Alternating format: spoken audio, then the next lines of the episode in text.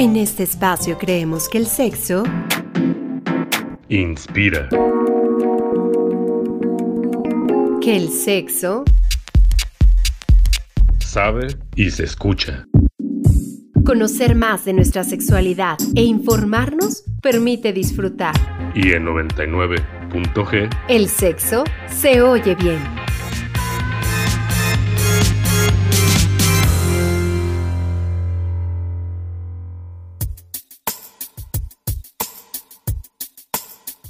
Buenas noches, estamos iniciando otra emisión de 99.g, Sexo se oye bien. Seguimos transmitiendo en vivo desde casa con la intención de llevarles a ustedes eh, mucha información en el ámbito sexual.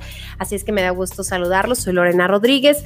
Les agradezco su compañía aquí en la frecuencia de Uniradio en el 99.7 de FM si ustedes no tienen una radio cerca, nos pueden escuchar a través de la página de Uniradio, que es uniradio.uamx.mx, o pueden hacerlo también a través de la aplicación de Tuning Radio o pidiéndoselo a su bocina inteligente, ya sea Alexa, Google, Siri o cualquiera de ellas. Es martes y aquí no pueden faltar los temas referentes a la sexualidad. Y lo más importante para nosotros, que es escuchar sus comentarios y saber cómo están a través del teléfono en cabina. Eh, pueden ustedes marcar a cabina al 722-270-5991. Pueden enviarnos mensajes de texto y de WhatsApp al 7225-91-3633. En Twitter y en Facebook nosotros estamos como arroba 99.g. El punto va con letra. Nosotros aquí comenzamos. 99.g. Sexo se oye bien.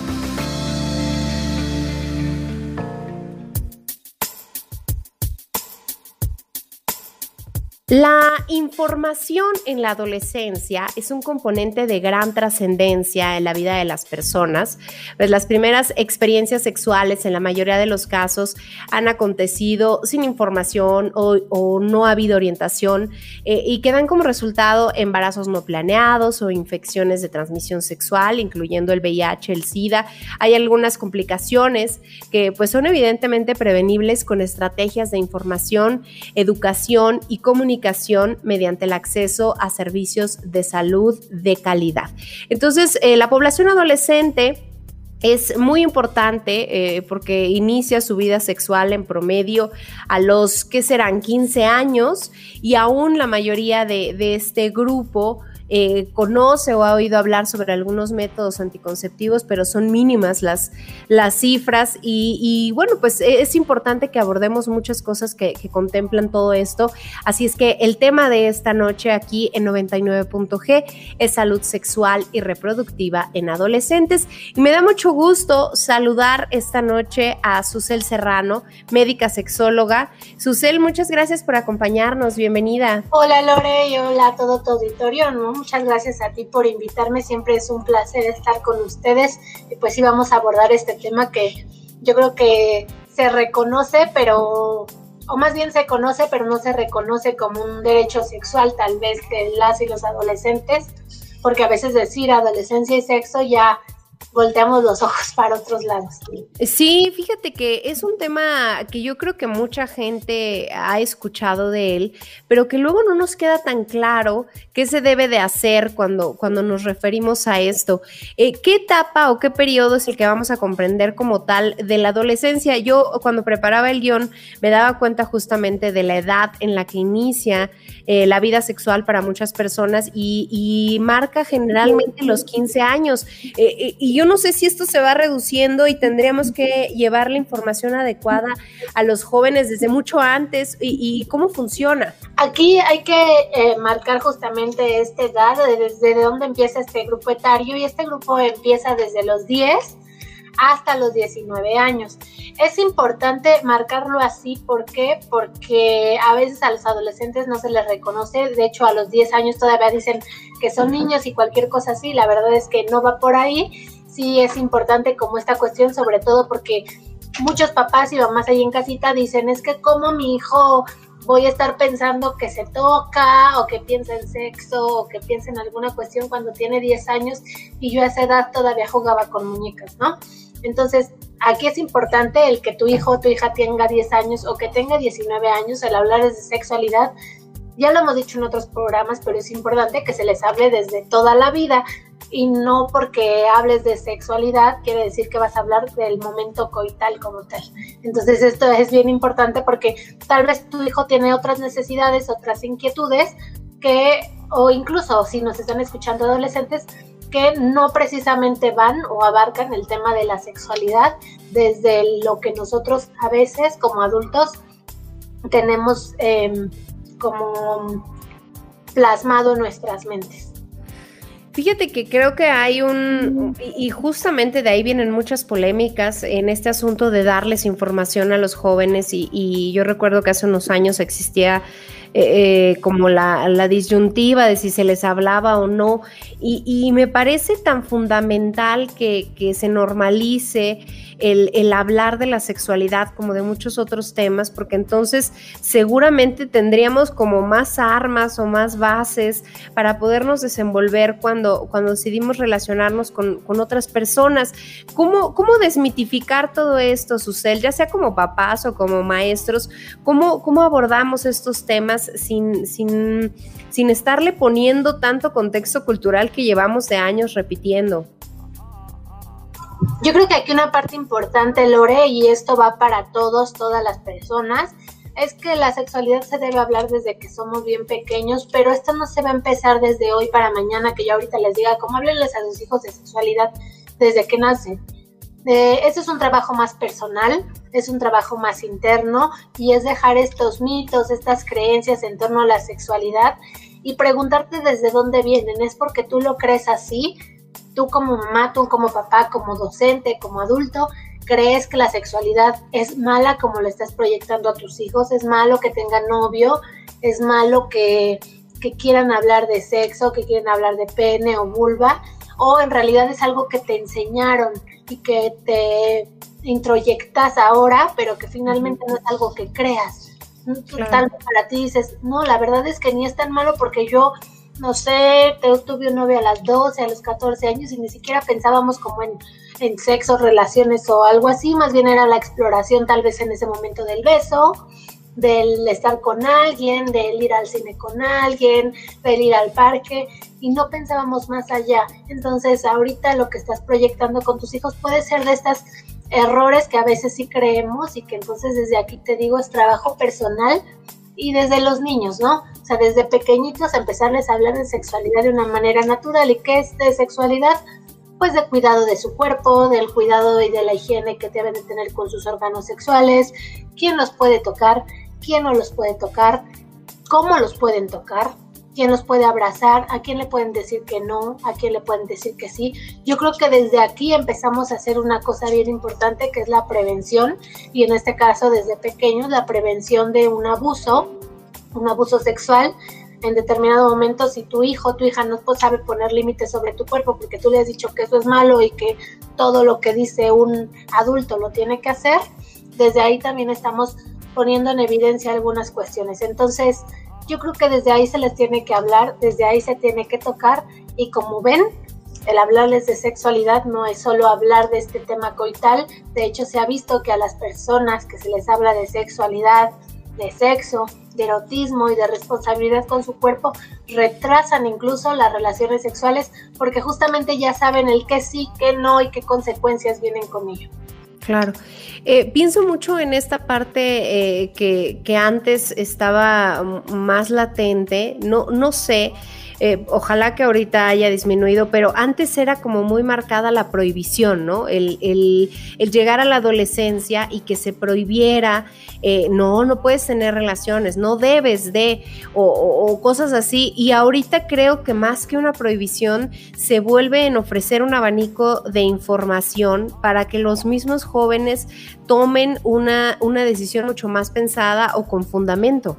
Justo, mira, ah, hubo en alguna época una, una corriente que decía que era mejor ah, enseñar la educación sexual y no de una manera prohibitiva, o sea, decirles que todo era malo, que todo era feo, para que toda la gente tuviera como este miedo y este rechazo y entonces así los adolescentes no se acercaran. Lo que se vio en estadísticas y en todos los estudios es que al contrario, al hacer prohibido, eh, sabemos que tal vez a veces lo prohibido es lo que quieres conocer y al hacer prohibido, eh, al no hablarse, entonces se tomaban acciones de más peligrosas porque ya lo querías hacer en el peligro del que nadie lo sepa, que, que eso es malo y se empezaban a ejercer muchos tipos de violencia, sobre todo para nosotras las mujeres, ¿no? Porque entonces era como, tú eres el objeto de y entonces nada más te voy a utilizar para eso, pero en secreto. Ahora, al hacerse más abiertas estas cuestiones y al abrirse también esta parte de eh, la perspectiva de género, se ha visto que las mujeres participamos o somos partícipes más de nuestro cuerpo, nuestra sexualidad y podemos afrontar también con ello algunas otras cuestiones como de abuso. Entonces, muchos y muchas papás, mamás o maestros o, adultos piensan que, pues es que ya en todos lados se ve sexualidad, en todos lados ya nos hablan de sexo, entonces estamos fomentando a los jóvenes a tener relaciones sexuales. La verdad es que no va por ahí, yo sé que a veces sí también está desvirtualizada y nos estamos sexualizando mucho en algunos temas, sin embargo, cuando la, eh, las cartas están abiertas y la información está abierta, ponemos a los jóvenes a pensar y ya saben cuáles son los pros y los contras. No tiene que ser de una manera prohibitiva, finalmente lo van a hacer. La parte importante es cómo lo van a hacer. Lo van a hacer con cuidado, lo van a hacer responsablemente y una parte de la que no se habla y que también tenemos derecho y es un derecho sexual como tal, es lo vamos a hacer de una manera placentera, porque no se habla del placer. Eh, comentaba alguna vez Juan Luis Perelman, quien es también sexólogo educador, decía que el placer es como esta parte de solo una pequeña parte de la sociedad la disfrutaba y entonces era como nada más eh, esa pequeña parte la que podía hacerlo, cuando la verdad es que todos podríamos participar del placer, sin embargo, a veces la sexualidad no se ve como eso porque es malo, es malo hablarse, es solo una cantidad que lo vivan y que lo disfruten y los otros es o por necesidad o porque ya tocaba o porque la sociedad te lo está diciendo. En este caso, en la adolescencia viene mucho el, el que todos tus amigos ya hicieron y entonces la presión social de yo también lo tengo que hacer. Muchas preguntas de los adolescentes es, ¿cuál es la edad ideal para tener relaciones sexuales? ¿No? Cuando sabemos también que no es una, no hay una edad ideal, pero seguramente tus amigos o tus conocidos ya están ahí como de toda la bolita de los ocho ya tuvieron y solo faltas tú entonces hay mucha presión social. La verdad es que hay muchas redes para apoyarte de educación sexual de calidad y eso es lo importante. Oye, Susel, pienso, mm, bueno, ahora lo, creo que lo reflexiono más eh, probablemente porque tengo una hija en esta etapa de la adolescencia, pero ¿cómo se rompe como papá?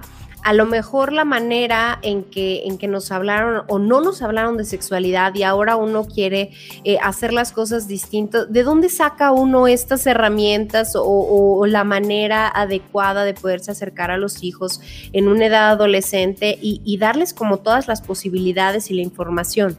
Pues aquí una parte bien importante es el hecho de que tú reconozcas que no hay que no lo sabes tal vez, o que te pone nerviosa tal vez hablar de estos temas, o que la verdad te incomoda, es una parte también que va a descender un poquito la, ansiedad que pudieras tener en estos temas si es que vas a, hacerlo hoy con tu hija porque tuvo hoy inició con la menarca o la primera menstruación y entonces dices, híjole, creo que sí tengo que hablar de algunos temas que, que acontecen o que van a acontecer en lo posterior o simplemente ya es ya la veo que ya es adolescente, que ya está buscando, que ya tiene otros intereses, tal vez con los chavos o con chavas o con su identidad sexual, y entonces quiero hablar con ella. ¿Qué tengo que hacer? Me da, me da mucha pena o me da mucho temor o me da lo que sea, háblalo así con tus hijos, diles eso. La verdad es que para mí es un tema que me cuesta mucho trabajo, la verdad es que para mí me pone muy ansiosa o muy ansioso el hecho de hablártelo, o desconozco del tema y necesitamos buscar algún especialista porque también se vale, no todos nacemos uh y necesitamos buscar algún especialista o alguien, un profesional de la salud o una psicóloga o alguien que nos ayude con este tema porque quisiera que tú supieras lo que tal vez en mi edad, en tu edad no supe, ¿no? Aquí uh que también lo reconozcas, que reconozcas cómo te pones, cómo te sientes con estos temas porque puede ser incómodo y otra, que tengas la opción, no nada más como de, bueno, pues me da pena hablarte y por eso ya nunca te hablé. Sí, y, fíjate, bueno, yo sé que, que, tú como especialista das charlas a, niños, a niñas, en este caso de la prevención para la violación o, simplemente charlas justamente informativas que creo que, pudiera también eh, muchos papás considerarlo y que a veces si no tenemos las herramientas o el conocimiento, pues acercarnos a los expertos y justamente que ellos nos guíen o, nos ayuden a guiar a nuestros hijos. Sí, claro, o sea, se pueden acercar, habemos sexólogos y sexólogas que podemos orientarlos en estos temas, sin embargo, les digo, no solo hay sexólogos o sexólogas, hay profesionales de la salud eh, eh, que tienen como toda esta orientación y consejería. El, el Estado de México afortunadamente cuenta con 242 unidades donde eh, existen servicios especializados en salud sexual y reproductiva para adolescentes. ¿Qué son estos servicios ah, especializados? Son servicios que están dentro de las unidades de salud, que eh, están otorgando orientación, consejería, otorgan métodos anticonceptivos, te orientan sobre relaciones sexuales, si se rompió el condón, qué onda con tu sexualidad, qué onda con, por ejemplo, como adolescente, estas dudas que tenemos, tengo novio, se rompió el condón, quiero hacerlo, pero no estoy segura, eh, me gustan los hombres, me gustan las mujeres, me gustan ambos, cualquier cosa así.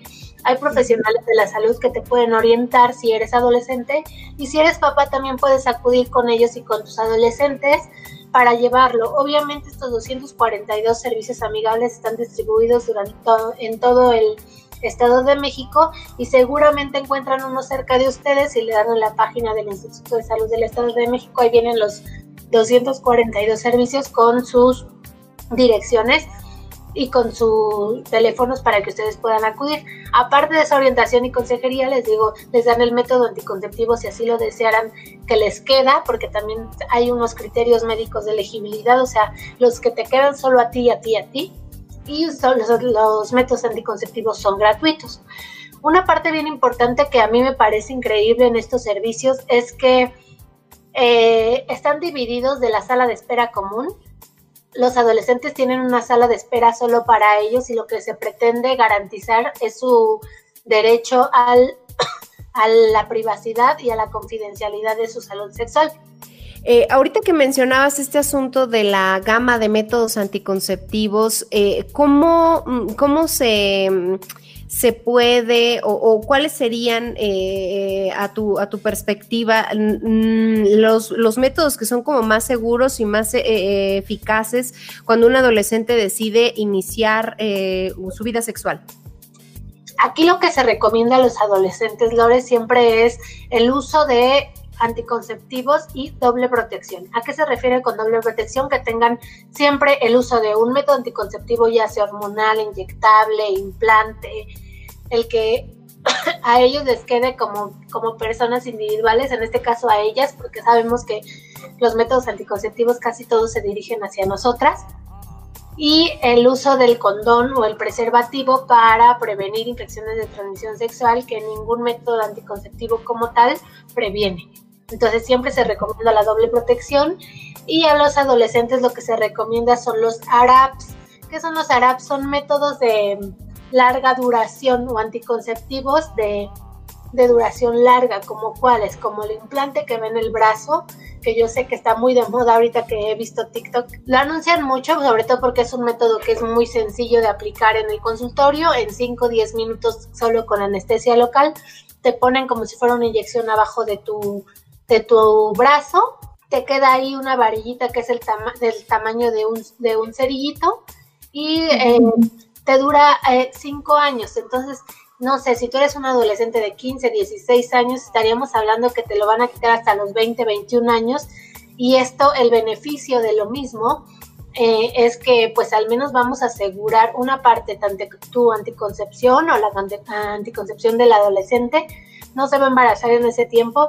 Y otra cosa bien importante que aquí yo creo que nos compete a muchos de, de los radioescuchas como papás o como a adultos que prevenimos la deserción escolar, ¿no? hacemos que durante este tiempo no se embaracen y entonces puedan continuar con los estudios puedan continuar con estos planes de vida que, tienen sin hijos. Entonces, es importante también, hay un, eh, un dispositivo que, da, que va dentro del útero, que uno como la T de cobre, que yo creo que muchos conocemos, que libera hormonas, que es un método muy amigable, que se pone en consultorio en tu segundo día de menstruación, que lo puedes tener y llevar normal, que tienes tu menstruación normal como cada, cada mes, o si no, uno que va medicado, que libera hormonas nada más de manera local, o sea, solo en, esto, en tu aparato reproductor femenino, se libera ahí, protege también a veces de cáncer, del cuello de útero, y lo traes también por cinco años. Entonces, son anticonceptivos de larga duración que se recomiendan a las y los adolescentes, sobre todo porque sabemos que en esta etapa pueden estar en fiestas, pueden estar distraídos con la escuela, con novio, y entonces a veces se nos olvida ahí tomar la pastilla tal vez diaria o la aplicación de un inyectable mensual porque tal vez no puedes ir al centro de salud cada mes por tu, por tu inyección o que te la coloquen y entonces aquí lo que se recomienda siempre es un método anticonceptivo de larga duración y obviamente como les comento el uso del condón. Les decía que hay condoneras o unos aparatitos donde no es necesario que el adolescente entre al consultorio siquiera. Literal solo va le da vuelta al aparatito y saca los condones que él desee ¿Esto es gratuito, Susel? Todo esto es gratuito. El Instituto de Salud del Estado de México lo proporciona y te digo, hay 242 unidades para los adolescentes, sin embargo, en todas las unidades de salud, todas, todas, ustedes pueden acudir, aunque no tengan servicio amigable adentro y pedir cualquier método anticonceptivo, porque la salud sexual y reproductiva en México y en el mundo es universal. Entonces, México es uno de los pocos países que otorga los métodos anticonceptivos gratuitos. Entonces, yo creo que esto se tiene que seguir difundiendo porque a veces tenemos el desconocimiento y el me van a cobrar, por ejemplo, en un, en un implante a veces te cobran 5 mil, 6 mil pesos por, por hacerlo en tu ginecólogo. Aquí en el centro de salud es gratuito y se otorga inmediatamente que tú lo solicites. Se llenan tus datos rápido con tu CURP y tu, tu nombre. Y si se requiriera algún seguimiento, pues se va a tener su, tu dirección para que te estén recordando cada cuánto te lo tienes que cambiar y nada más. Fíjate que esto es bien importante porque creo que, mm, pues hasta para los mismos papás eh, que deseen darle como, como una asesoría adecuada a sus hijos o, los conocidos que tengamos, adolescentes y que queramos informarlos y que queramos ayudarlos en este proceso de, dar la información y, los métodos y, muchas cosas, creo que acercarnos a este tipo de instituciones que, que tienen además el servicio gratuito, que tienen a los expertos ahí para dar la asesoría. Eh, todos estos métodos que nos, que nos mencionaste, yo creo que eh, sí sería importante que, fueran los adolescentes, que fuera eh, a lo mejor los papás con los hijos o, como quieran ir, pero que reciban la, la, asesoría y conozcan de su cuerpo y de qué les puede funcionar y qué les queda mejor. Y obviamente romper el mito de, que, de que la, solamente la mujer se tiene que cuidar, ¿no? Responsabilizar también a los hombres del uso del condón y de la prevención de enfermedades de transmisión sexual. Sí, claro, y siempre como, como sea, es esta arma para que tú tengas como papá, mamá, aunque lo conozcas, ¿no? A veces necesitamos que alguien más te lo diga para que me hagas caso. Entonces, a veces, aunque tu amiga o tu papá te digan como de, ve al doctor, ve al doctor, hasta que alguien externo te, te dice, le haces caso. Entonces, qué mejor que existan estos servicios a donde, eh, les digo, como adolescentes pueden acudir solos. Y esta es una pregunta también muy frecuente que hacen, como si yo soy adolescente, ¿puedo ponerme un método anticonceptivo de este tipo? ¿Tengo que ir con mi papá o tengo que ir con mi mamá? Como derecho sexual y reproductivo en la NOM 047 dice que tú, puedes, tú tienes como derecho sexual ejercer tu planificación familiar o elegir un método anticonceptivo sin la necesidad de que vaya papá mamá, así seas menor de edad. Esto es importante, ¿por qué? Porque nada más se firma en el consultorio una nota donde que es un apéndice normativo donde se indica que al joven o al adolescente se dio la orientación y consejería y pudo ejercer este derecho sobre su cuerpo, que es el utilizar algún método anticonceptivo. La única limitante que hay donde sí se necesita ser mayor de edad para solicitarlo es un tipo de anticoncepción definitiva tipo vasectomía para hombres o ligadura de trompas o la OTB para las mujeres, eh, la oclusión tubaria bilateral.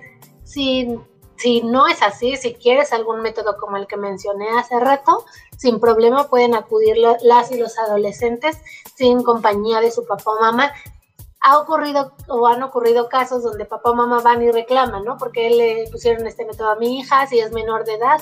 Entonces la ley nos ampara como profesionales de salud con normas y normativa que dice que pues podemos ejercer nuestro derecho como adolescentes y entonces no hay manera de que papá o mamá tengan como esta em, jurisdicción en uno. Y pienso también en pues en toda la, parte de, mm, de, ir rompiendo esquemas, de acercarnos a, este tipo de instituciones, de, asesorarnos con los expertos, de, ir rompiendo la idea de que esto es muy caro, de que qué miedo. Eh, yo creo que, el, estar preparados para tomar cualquier decisión y sobre todo con, un fundamento, ya sea que hayan elegido un método anticonceptivo, eh, que hayan elegido una pareja, una edad, un momento, yo creo que todas esas eh, eh, de poco en poquito van dando la seguridad de sentirse mucho más eh, a gusto al momento de iniciar la vida sexual. Eh, vamos a, platicar en un momento más del asunto de, la prevención y el tratamiento de las infecciones de transmisión sexual, que también es importante porque creo que nos, nos preocupa mucho los embarazos no deseados en la adolescencia, pero también las infecciones son una cosa a las que se les debe de tener cuidado y sobre todo ser responsables al momento de tomar una, una decisión así.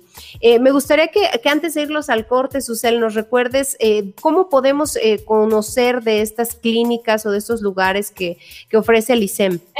vayan a la página del Instituto de Salud del Estado de México en el apartado de servicios amigables y ahí les va a tener un menú donde ustedes pueden desplegar por municipio las unidades de servicios amigables que les quedan cerca para que puedan identificar cuál es como la más accesible. Y también hay que dejar claro que aunque no te quede cerca tu domicilio, es decir, si queda cerca tal vez a tu escuela, puedes ir, no tienes que ir a la que quede cerca de tu domicilio. Yo sé que muchos adolescentes tienen miedo a que tal vez voy a ir a esta unidad y ahí trabaja mi tía o mi vecina y entonces irle a pedir condones, me van a cachar, etc, etc, etc. Pero tal vez la unidad cercana que está por la casa de tu novia, por tu escuela, por tu camino, o si que te quieres ir bien lejos, ahí puedes encontrar las que deseen. Muy bien, pues vamos a hacer una pausa, vamos a hacer un corte de estación. Ya regresamos aquí a 99.g. Yo quiero recordarles que ustedes pueden escribirnos al 7225 91 36 33 y que pueden llamar allá a la cabina al 722 270 59 91. También si lo desean pueden hacerlo a través de redes sociales. Estamos en arroba 99.g. El punto va con letra. Esta noche estamos platicando con la médica sexóloga Susel Serrano sobre la salud sexual y reproductiva en los adolescentes. Ya volvemos. México es el país miembro de la Organización para la Cooperación y Desarrollo Económico, OCDE, con más adolescentes embarazadas, lo que refleja insuficiencia de campañas sobre educación sexual, falta de comunicación familiar y escaso acceso a métodos anticonceptivos para prevenir este problema, con una tasa de 77 adolescentes embarazadas por cada mil jóvenes de entre 15 y 19 años.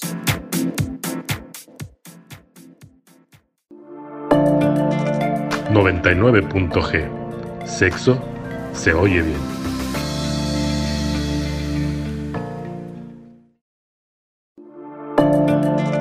...99.g... Sexo se oye bien.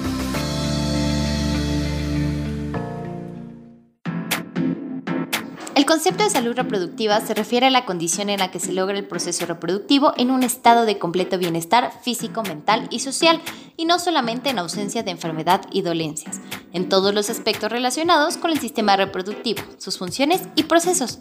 También incluye el derecho de acceder a la información, a los métodos de regulación de fertilidad y a servicios de salud integrales para mujeres y hombres.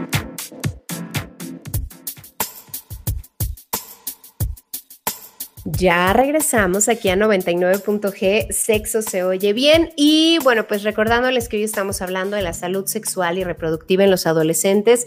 Si ustedes tienen alguna duda, si, si, si quieren más información de todo lo que estamos platicando el día de hoy, al, finalizar este programa, eh, Susel nos va a dar también su contacto y, las vías de, comunicación con ella para, para acercarnos justamente a todo esto que nos está eh, hablando de las instituciones de salud que dan esta asesoría a los adolescentes. Y bueno, ya también de, de manera privada, si ustedes quieren eh, alguna asesoría en la que Susel pueda apoyarlos, pues también lo pueden hacer. Eh, antes de irnos, estábamos hablando de, los métodos anticonceptivos y, de las clínicas a las que pueden acudir los adolescentes, pero me gustaría que, que, tú reiteraras, Susel, la importancia y el, cuidado y prevención de las infecciones de transmisión sexual. Sí, claro, Lore, y esto es súper importante porque como bien lo decías, ponemos énfasis en los embarazos y muchos de los adolescentes, justamente el miedo puede ser en un, embarazo, o sea, ¿qué, ¿qué, hago si me quedo embarazada, si me quedo embarazado? Las opciones que tengo, el me voy de mi casa, me voy de la escuela, aborto, ¿qué, qué pasaría conmigo? Sin embargo, no nos vamos más allá. si tú tienes alguna relación sexual donde no hubo cuidado, donde no hubo protección de algún método anticonceptivo de barrera, como es el condón interno o el condón externo, pues podemos tener una, infección de transmisión sexual. Y una infección de transmisión sexual desafortunadamente, y lo digo así porque no se ve como en los libros. Yo creo que en la secundaria o en la prepa nos enseñaron unos libros así que veías unos órganos sexuales externos llenos de granos y llenos de, secreciones y la verdad es que no, no va así, ojalá que fuera así para que de verdad nos asustáramos cuando ocurre.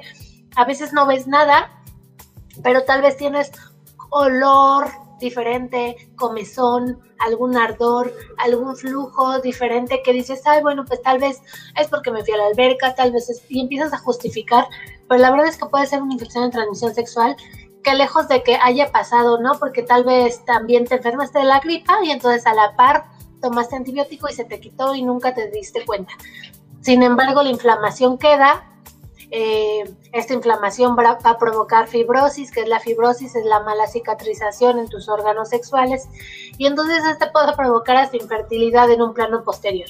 Entonces, ¿qué debemos de prevenir aquí? Pues eso, que si tienes algún contacto de, con algún chico o chica, pues que uses protección para que no tengas ninguna cuestión. Otra cosa importante y que pareciera de risa es que te fijes, veas sus órganos sexuales si ves algún granito, alguna ronchita, eh, incluso no solo en la vulva, no solo en el pene, puede ser un granito tal vez en pelvis, alguna ronchita o granito en sus manos, que te preguntes si eso es normal o anormal y si, si estás dispuesta o dispuesto a contagiarte. Una parte bien importante es que a veces dices, no, pues con la luz apagada, pero yo sí les digo, y te digo que suena broma, el hecho de que se fijen qué hay porque sí me han llegado adolescentes con, tuve relaciones y tenía como un granito nada más la chava y ahora ya tengo yo cinco iguales, ¿no? En mis órganos sexuales, o cinco en mi pelvis, o cinco en mi escroto. Entonces es importante que se fijen y la verdad es que aunque estés en ese momento de la acción, en ese momento de la calentura, como lo quieran llamar, pues que digan que no, que no quieren, que hasta ahí todo, porque finalmente es una manera de protegerte a ti y también proteger a la otra persona diciéndole que eso puede ser una infección de transmisión sexual y que es necesario que vaya al médico para que no siga este contagio. Sabemos que por cada pareja que tenemos hay siete parejas atrás, entonces eh, es de manera estadística, no es como una regla, pero finalmente para que lo estés considerando y sepas que hace muchísimo salió ese comercial, no, comercial, ¿no? De que si te acuestas con uno, te acostaste ya con siete. Entonces, porque la cifra es que si tienes relaciones con alguien, ese alguien ya la tuvo con siete, como algo así. Ajá, como, ah, exponencial. Entonces, esto es importante, te digo, no es como una regla o no es como que te lo creas siempre, sin embargo, por estadísticas y por distribución se hizo esto y es para que tú vayas como viendo que estas siete tal vez tú conoces solo a tu pareja, pero no conoces a las otras siete. Y si hay una infección, de aquí viene la cadenita. Entonces es importante que si ves algo anormal, que si tienes flujo, que si tienes, les digo, algún granito, alguna ronchita, comezor, ardor para orinar, eh, o alguna otra cuestión que veas anormal en tus órganos sexuales, acudas inmediatamente al médico para que se empiece a tratar.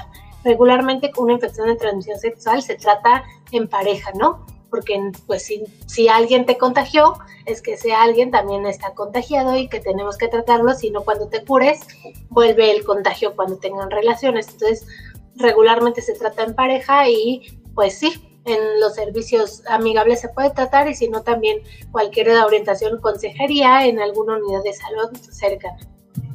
Oye, ahorita que, mencionabas que, nos fijemos, que, vean eh, los, los órganos genitales, y creo que eh, allá, más allá de, esta sugerencia y recomendación que me parece bastante buena de, ver los órganos genitales del otro y estar seguro de, querer eh, tener relaciones, creo que también el, hecho de, reconocer nuestro cuerpo, de saber cómo son nuestros órganos y, de cómo podemos alcanzar el placer y cómo podemos explorarnos y, también eso nos da una pista de, cuando hay algo distinto, eh, saber que hay algo distinto, porque luego hay quien jamás ha visto eh, su vulva o jamás ha visto eh, sus órganos genitales y entonces, bueno, cuando hay una, la presencia de una infección de transmisión sexual, pues tampoco saben si así ha sido siempre. Exacto, y aquí es bien importante esa cuestión, sobre todo porque como bien lo dices, si nosotros de adultos jamás nos hemos tocado ni nos hemos visto nuestros órganos sexuales, a veces esta parte de los adolescentes tampoco lo han hecho por las cuestiones, yo creo que más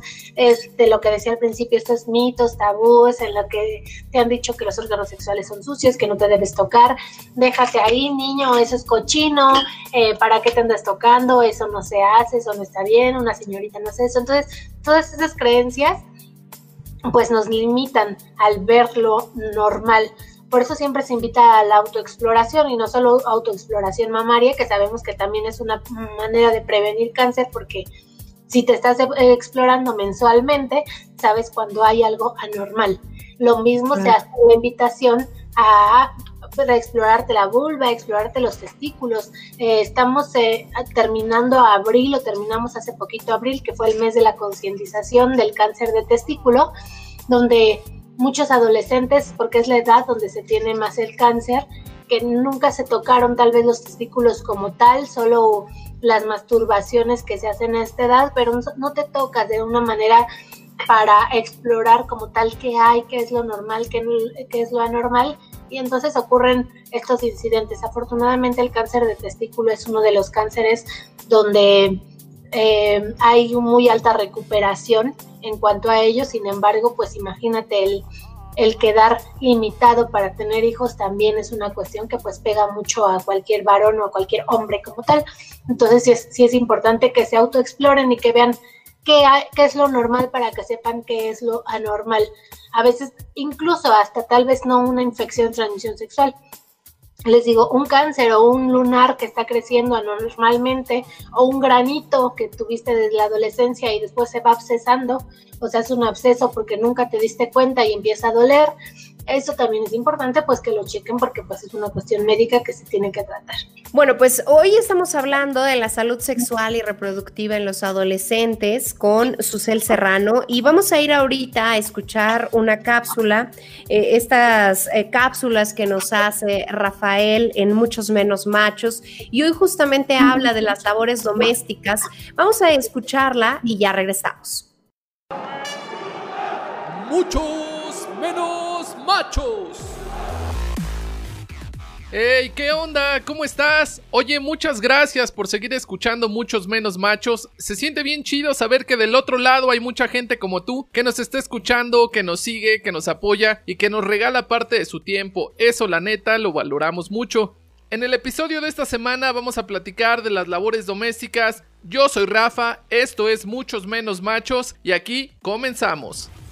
Dime, ¿estás aquí? Yo, yo, yo creo que sí, porque no estoy en ninguna otra parte. Durante mucho tiempo, las personas y las instituciones nos hicieron creer que las labores domésticas eran actividades que debían realizar de manera exclusiva las mujeres. Por ejemplo, ellas eran las que preparaban los alimentos, las que lavaban la ropa o las que limpiaban la casa, entre muchas otras cosas. También nos hicieron creer que las actividades propias de los hombres estaban fuera del lugar, en la calle, en el espacio público. Todo esto a partir de la división sexual del trabajo, que es la forma en que las sociedades organizan las actividades que pueden desempeñar las personas a partir de los roles de género establecidos yo no lo sabía y ahora qué hago. Eso afortunadamente ha ido cambiando con el paso del tiempo. Cada vez hay más hombres participando de las labores domésticas y de los cuidados de las demás personas. Y eso es muy bueno, porque de alguna manera, ya sea consciente o inconscientemente, están rompiendo con esos roles y estereotipos de género que ya no tienen vigencia en la actualidad y que han contribuido a perpetuar condiciones desiguales y desfavorables a través de los años.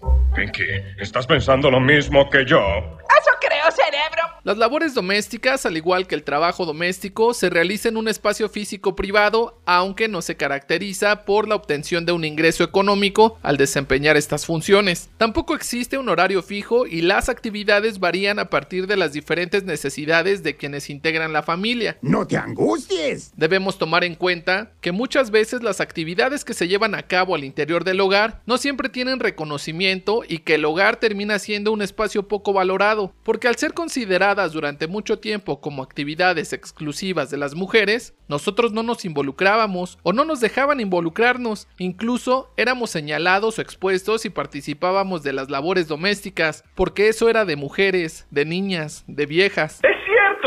Como te lo había comentado antes, afortunadamente las cosas están cambiando. Sin embargo, también debemos aceptar que aun cuando hay mujeres que se están desarrollando en el ámbito público, esas mujeres siguen teniendo cargas de trabajo más pesadas, porque además de tener que cumplir con su jornada de trabajo, al llegar a casa son mujeres, madres, abuelas, esposas, hermanas, cuidadoras, etc. ¿Ya te habías dado cuenta de eso? Las mujeres cumplen una doble o triple jornada. Yo quiero saber una cosa.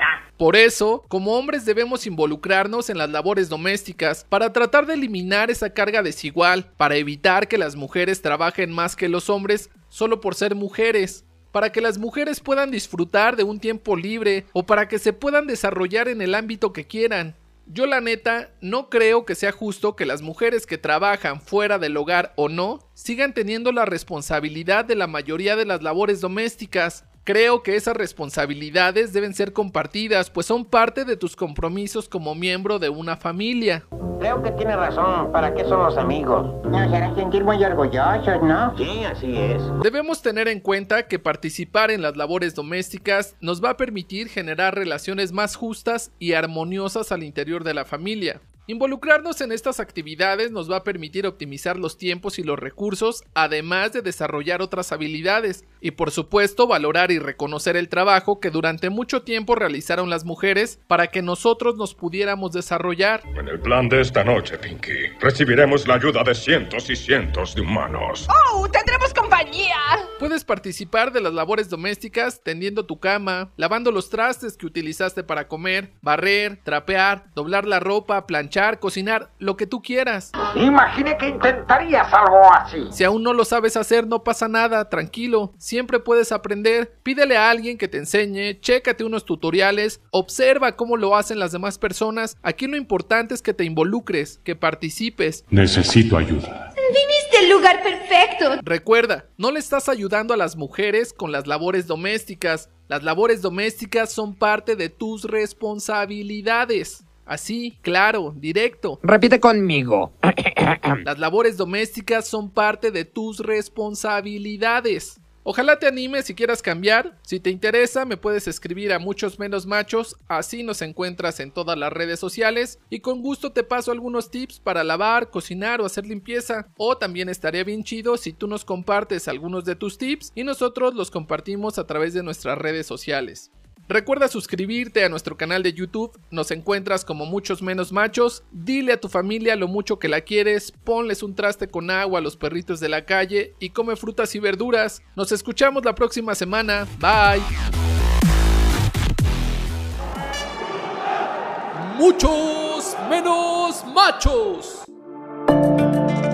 99.g. Sexo se oye bien.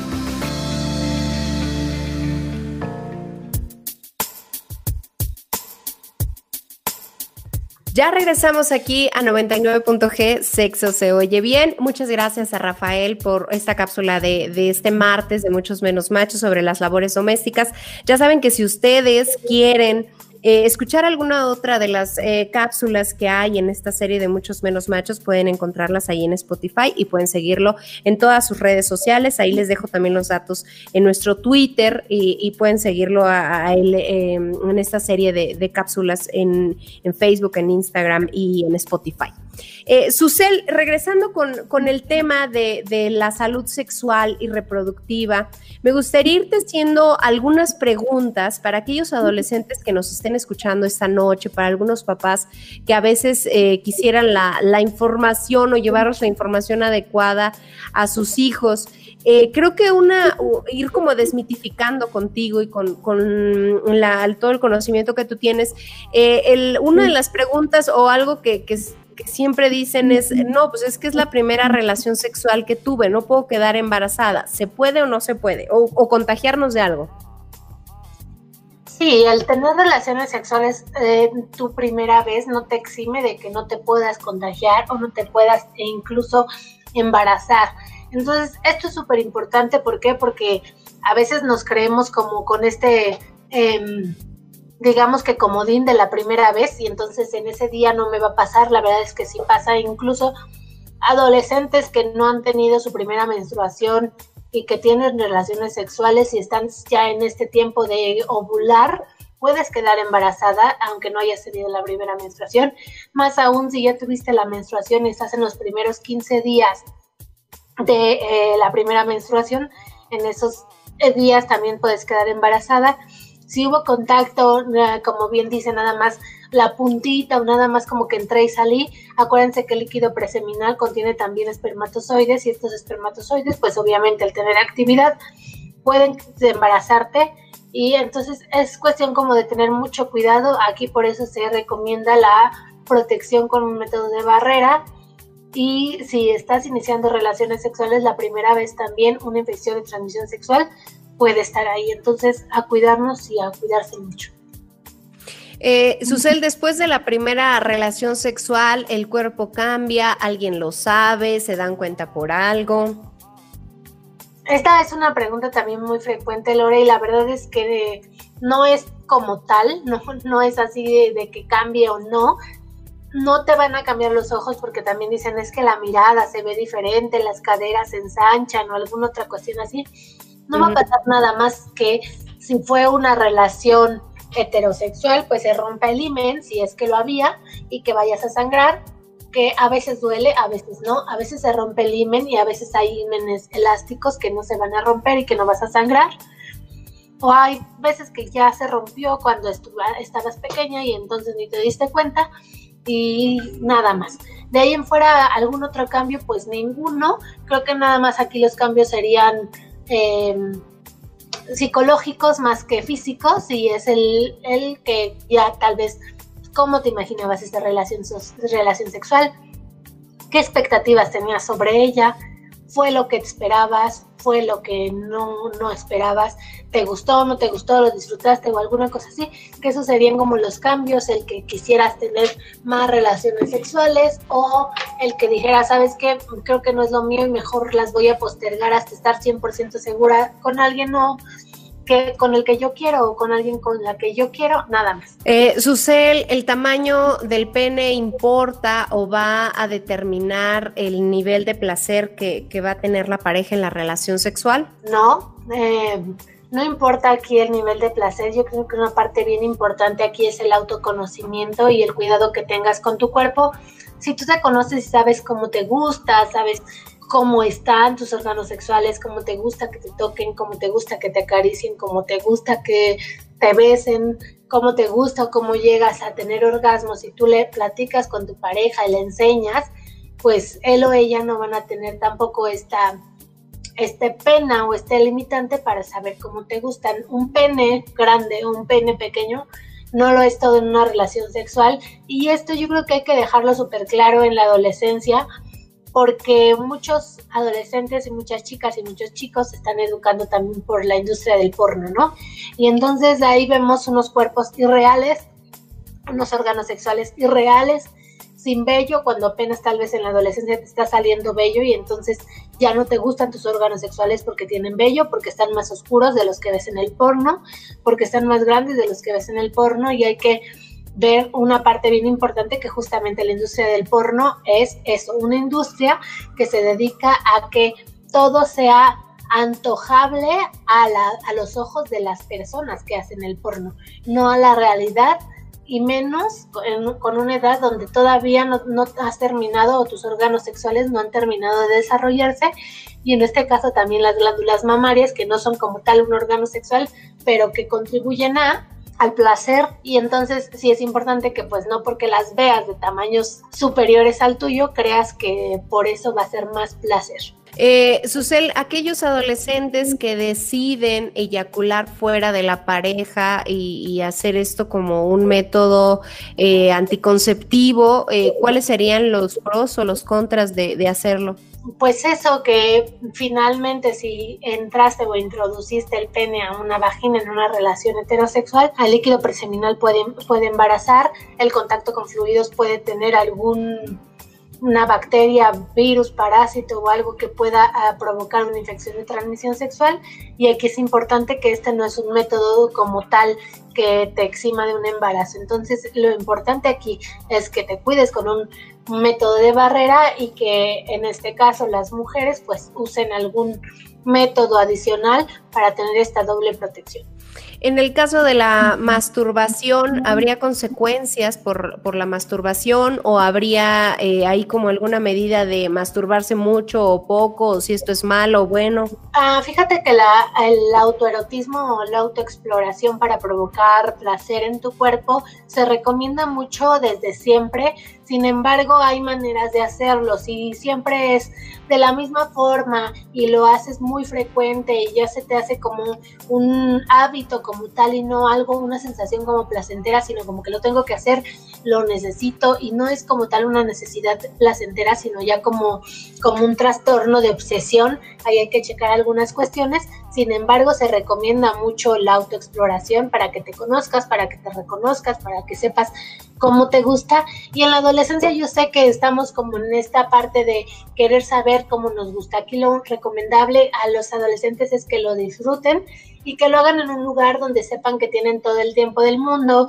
que no sea eh, durante el baño cuando saben que todo mundo en la mañana están ocupando el baño, que tu mamá va a estar en la puerta como de ya salte, vámonos, estás haciendo ahí, bla, bla, bla, que tomes tu tiempo, que tomes tu espacio y que no, obviamente, enfoques todo tu placer a los órganos sexuales porque de ahí empiezan a surgir algunas disfunciones sexuales después, que todo lo queremos genitalizar.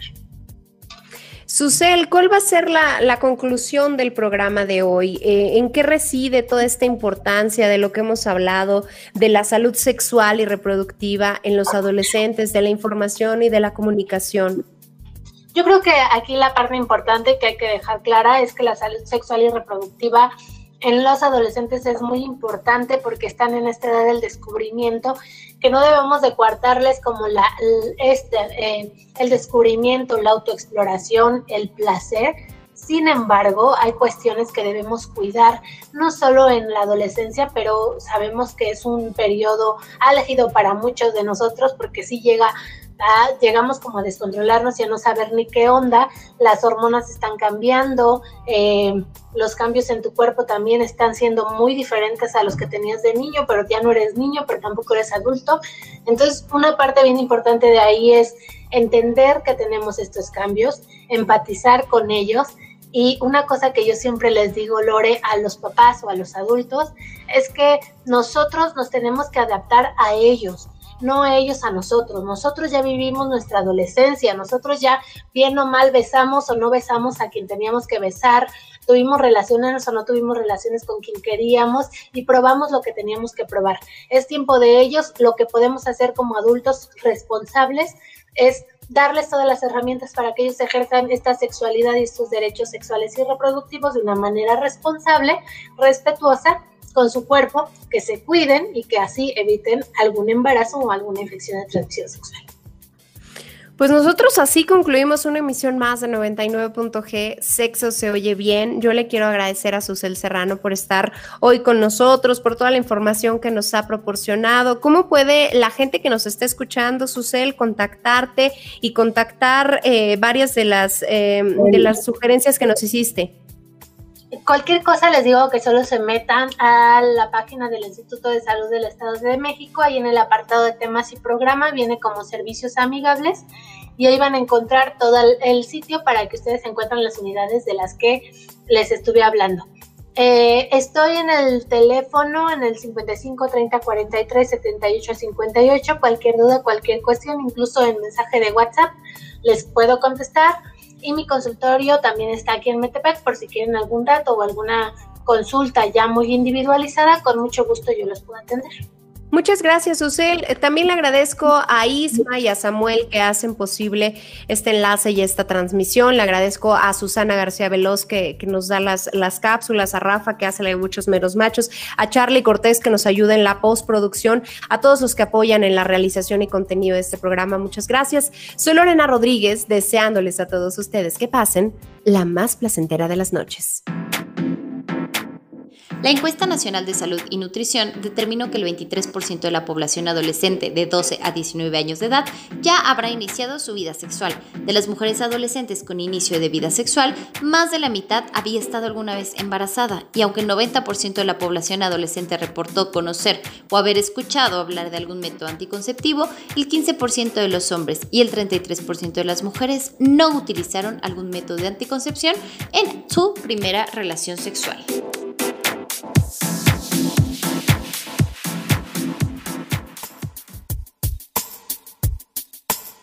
Gracias por su preferencia sexual.